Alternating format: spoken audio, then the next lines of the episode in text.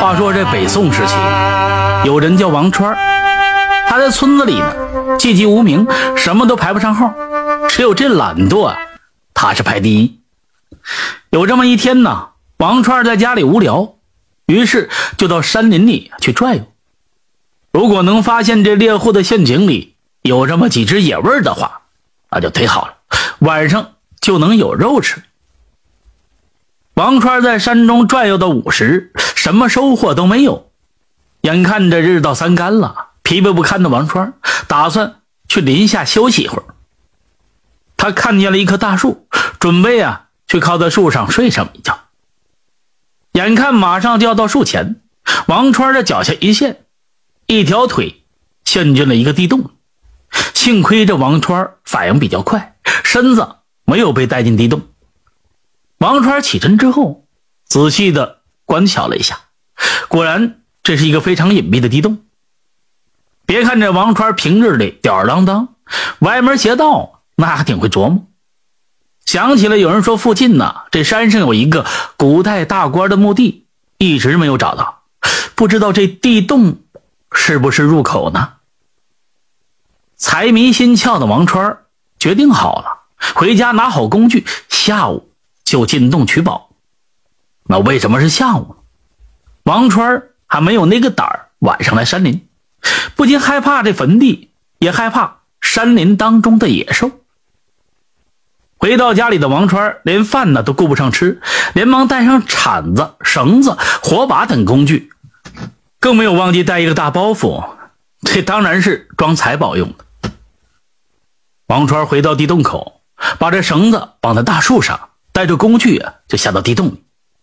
其实这地洞当初修墓地的匠人呢，是留下了逃命用，想不到被王川无意之中发现。王川下到洞底，点上了火把，还好这墓地通风，要不然像王川这样要钱不要命的人来说，这仓促下来，可能真的就会一命呜呼。王川一看，这墓室之内果然有几个好东西。王川心里乐开了花，赶紧把这金银珠宝往这包袱里就塞。这包袱实在装不下了，王川想先装这些吧，明天再来。就在王川要系好包袱，刚要走的时候，忽然是一阵白光从眼前掠过。这谁呀？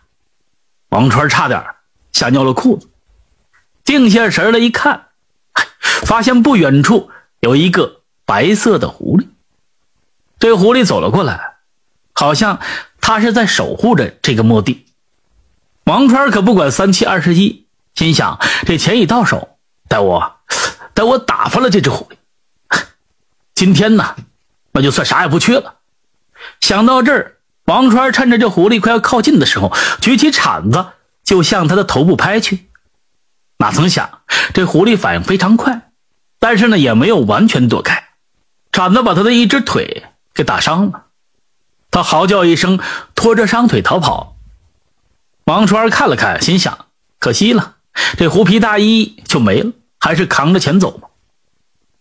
王川爬出洞口，回到家中，看着这一包袱的金财宝，心里啊乐开了花，心想：等明天再去弄一批吧。当天晚上，王川做了一个奇怪的梦，梦见一个白头发。白胡子官员拄着拐棍站在他的床前，口里说着：“让你拿我东西，还不赶紧还回来！”然后那官员拿起拐杖就打王川的腿，挨打的王川吃不住痛，猛然间就醒了。醒来之后呢，感觉非常奇怪。王川刚想起床去方便一下，却感觉自己的左大腿里边好像有无数条虫子在啃咬着，异常难受疼痛。痛苦，痛苦的简直是生不如死。王川细想了一下梦中的白胡子官员，又想起了墓地当中的白狐，心里大概也就猜想到了几分。第二天，这王川喊来这邻居的小孩，给他几个钱，物为今天呐，把西山道观中的刘老道请到家中。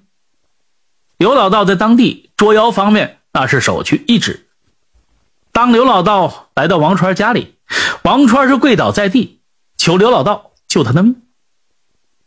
刘老道问明这事情经过之后，然后掐指这么一算，对王川就说：“这是你的报应。那只狐狸是墓主的化身，为何你要去打扰长眠的人？幸亏你没有杀死他，不然你昨晚命也就没了。救你的办法，如今只有一个，那就是你再去一趟墓地，将盗来的金银财宝送回去，另外带一些治腿伤的草药回去。”以消墓主的怒气。王川无奈，虽然舍不得钱财，但是这腿疼难忍，于是就忍着伤痛，带上金珠宝，又去了墓室。王川将盗来之物放下之后，另外呢，又放下一些草药，对着棺材拜了拜，就说：“原谅我无知冒犯贵体，更不该打扰了你，还把您打了。现在呢，我将您的东西呢，全都送回来。”还有一些草药用来医治您的伤腿，请求您让我腿好起来吧，这实在太疼，我以后再也不敢。王川拜完回到家里，当晚又做了一个梦，那白胡子老者对他就说：“我念你初犯，我饶你一命。”说完就离开。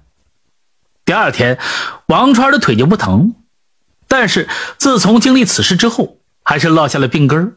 只要王川脑袋里一有坏想法，这腿呀立马就会疼痛。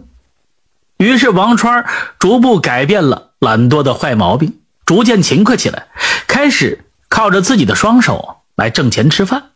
感谢收听名城故事会，喜欢听故事的朋友，那就点个关注吧。